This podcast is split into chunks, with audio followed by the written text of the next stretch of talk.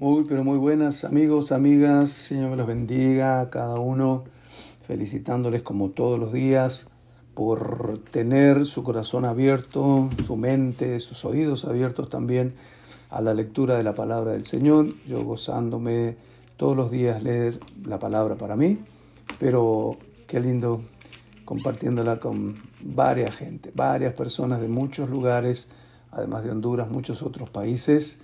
Bienvenidos a la lectura de hoy, viernes 17 de junio, día 167 de este año 2022. Hoy terminamos de leer el capítulo 3 de Marcos. Hoy también leemos 2 de Samuel 7 y 8 y hoy leemos Daniel capítulo 4. ¿Listos? Marcos 3, desde el versículo 20 en adelante, dice así la palabra. Y se agolpó de nuevo la gente, de modo que ellos ni aún podían comer pan. Cuando lo oyeron los suyos, vinieron para prenderle porque decían, está fuera de sí. Pero los escribas que habían venido de Jerusalén decían que tenía Beelzebú y que por el príncipe de los demonios echaba fuera los demonios. Y habiéndolos llamado, les decía en parábolas, ¿cómo puede Satanás echar fuera a Satanás? Si un reino está dividido contra sí mismo, tal reino no puede, no puede permanecer. Y si una casa está dividida contra sí misma, tal casa no puede permanecer. Y si Satanás se levanta contra sí mismo y se divide, no puede permanecer, sino que ha llegado su fin. Ninguno puede entrar en la casa de un hombre fuerte y saquear sus bienes si antes no le ata, y entonces podrá saquear su casa. De cierto os digo que todos los pecados serán perdonados a los hijos de los hombres y la blasfemia cualesquiera que sean, pero cualquiera que blasfeme contra el Espíritu Santo no tiene jamás perdón, sino que es reo de juicio eterno, porque ellos habían dicho, tiene espíritu inmundo. Vienen después sus hermanos y su madre, y quedándose afuera, enviaron llamarle, y la gente que estaba sentada alrededor de él le dijo, tu madre y tus hermanos están fuera y te buscan. Él respondió diciendo, ¿quién es mi madre y mis hermanos? Y mirando a los que estaban sentados alrededor de él, dijo, He aquí mi madre y mis hermanos, porque todo aquel que hace la voluntad de Dios, es mi hermano y mi hermana y mi madre. La lectura del Antiguo Testamento, seguimos con la vida de David. Segunda de Samuel, capítulo 7. Aconteció que cuando ya el rey habitaba en su casa, después que Jehová había dado reposo de todos sus enemigos en derredor, dijo el rey al profeta Natán, mira ahora, yo habito en casa de cedro y el arca de Dios está entre cortinas. Y Natán dijo al rey, anda y haz todo lo que está en tu corazón, porque Jehová está contigo. Aconteció aquella noche que vino palabra de Jehová a Natán diciendo, Ve y dile a mi siervo David, así ha dicho Jehová, ¿tú me has de edificar casa en que yo more? Ciertamente no he habitado en casas mm, desde el día en que saqué a los hijos de Israel de Egipto hasta hoy, sino que he andado en tienda y en tabernáculos, y en todo cuanto he andado con los hijos de Israel, he hablado yo palabra alguna al de las tribus de Israel, a quien haya mandado apacentar a mi pueblo de Israel, diciendo, ¿por qué no me habéis edificado casa de cedro? Ahora pues dirás así a mi siervo David, así ha dicho Jehová de los ejércitos, yo te tomé del redil de detrás de las ovejas para que fueses príncipe sobre mi pueblo, sobre Israel, y he estado contigo en todo cuando has andado, y delante de ti he destruido a todos tus enemigos, y te he dado nombre grande, como el nombre de los grandes que hay en la tierra.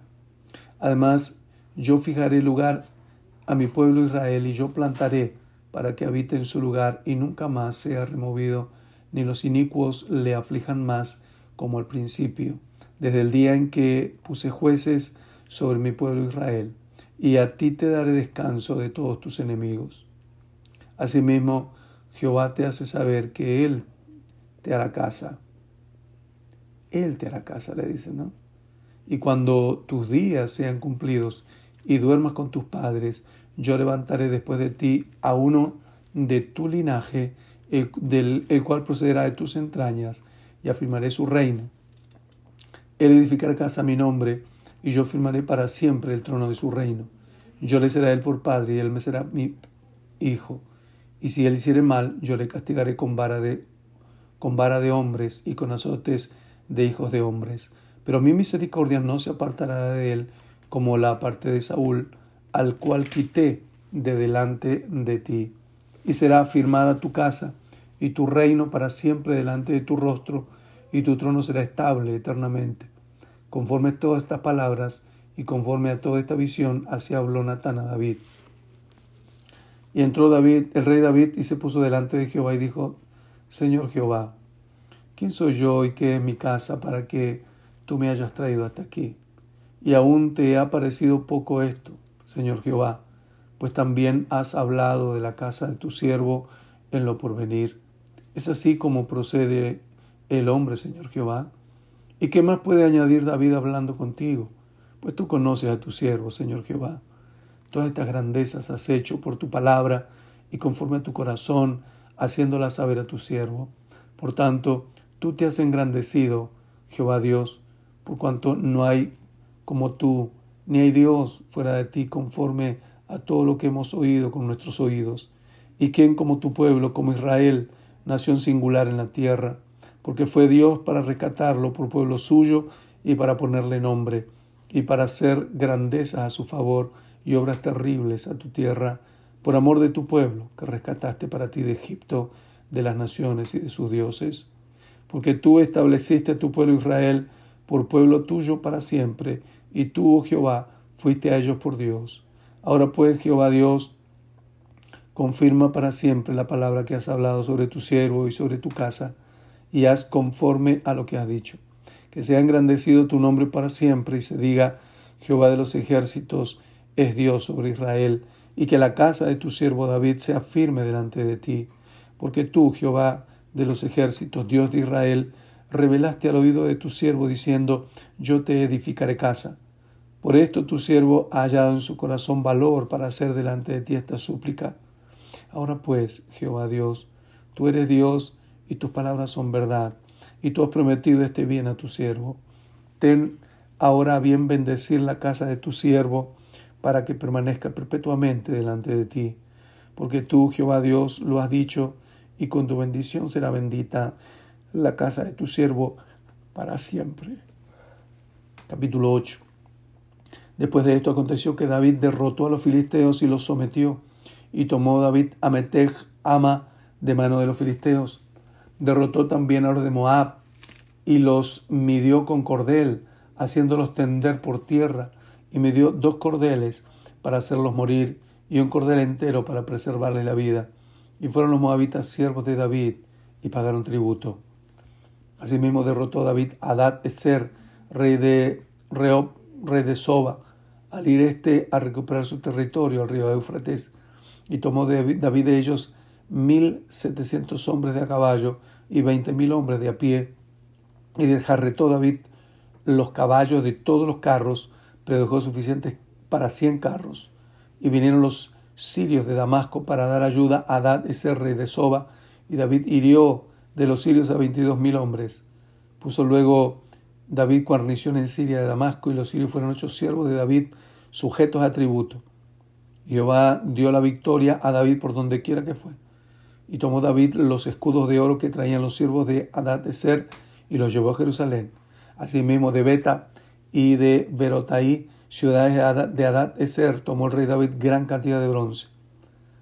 Entonces oyendo Toi, rey de Amat, que David había derrotado todo el ejército de Adad de Ser, envió Toi a Joram, su hijo, al rey David para saludarle pacíficamente y para bendecirle porque había peleado con Adad Eser y lo había vencido, porque Toy era enemigo de Adad Eser.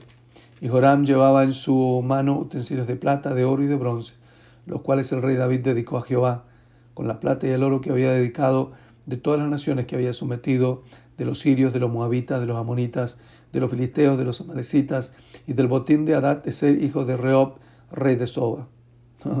Le dio paliza a todos, ¿no? Así ganó David fama cuando regresaba de derrotar a los sirios, destrozó a dieciocho mil edomitas en el Valle de la Sal. Puso guarnición en Edom. Por todo Edom puso guarnición. Y todos los edomitas fueron siervos de David. Jehová dio la victoria a David por donde quiera que fue. Y reinó David sobre todo Israel, y David administraba justicia y equidad a, todo su pueblo. Joab, hijo de Sarbia, era general de su ejército, y Josafat, hijo de Ailut, era cronista. Sadoc, hijo de Aitob, y Ahimelech, hijo de Abiatar, eran sacerdotes. Seraías era escriba. Benaía, hijo de Joiada, estaba sobre los ereteos y peleteos, y los hijos de David eran los príncipes. Wow. Terminamos la lectura de hoy con el libro de Daniel. Hoy leemos el capítulo 4. La locura de Nabucodonosor. Nabucodonosor, rey a todos los pueblos, naciones y lenguas que moran en toda la tierra, paz o sea multiplicada. Conviene que yo declare las señales y milagros que el Dios Altísimo ha hecho conmigo. Cuán grandes son sus señales, cuán potentes son sus maravillas. Su reino, reino sempiterno, y su señorío, su señorío de generación en generación. Yo, Nabucodonosor, estaba tranquilo en mi casa, floreciente en mi palacio, y vi un sueño que me espantó, y tendido en cama las imaginaciones y visiones de mi cabeza me turbaron. Por esto mandé que vinieran delante de mí todos los sabios de Babilonia para que me mostrasen la interpretación del sueño. Y vinieron magos, astrólogos, caldeos y adivinos, y les dije el sueño, pero no me pudieron mostrar su interpretación, hasta que entró delante de mí Daniel, cuyo nombre es Belsasar, como el nombre de mi Dios, en quien mora el Espíritu de los dioses santos. Conté delante de él el sueño, diciendo, Belsasar, jefe de los magos, ya que he entendido que hay en ti espíritu de los dioses santos y que ningún misterio se te esconde, declárame las visiones de mi sueño que he visto y su interpretación. Estas fueron las visiones de mi cabeza mientras estaba en mi cama. Me parecía ver en medio de la tierra un árbol cuya altura era grande. Crecía este árbol y se hacía fuerte, y su copa llegaba hasta el cielo y se le alcanzaba a ver desde todos los confines de la tierra. Su follaje era hermoso y su fruto abundante. En él había alimento para todos. Debajo de él se ponían a la sombra las bestias del campo, y en sus ramas moraban las aves del cielo, y se mantenía de él toda carne. Vi en las visiones de mi cabeza, mientras estaba en mi cama, que he aquí un vigilante y santo descendía del cielo, y clamaba fuertemente y decía así, Derribad el árbol y cortad sus ramas, quitad del follaje y dispersad su fruto, váyanse las bestias que estén debajo de él y las aves de sus ramas. Mas la cepa de sus raíces dejaréis en la tierra con atadura de hierro y de bronce, entre la hierba del campo. Será mojada con el rocío del cielo y con las bestias, con las bestias será su parte entre la hierba de la tierra.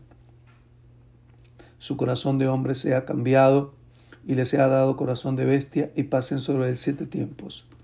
La sentencia es por decreto de los vigilantes y por dicho de los santos la resolución para que conozcan los vivientes que el Altísimo gobierna el reino de los hombres y que a quien él quiere lo da y constituye sobre él al más bajo de los hombres. Yo, el rey Nabucodonosor, he visto este sueño.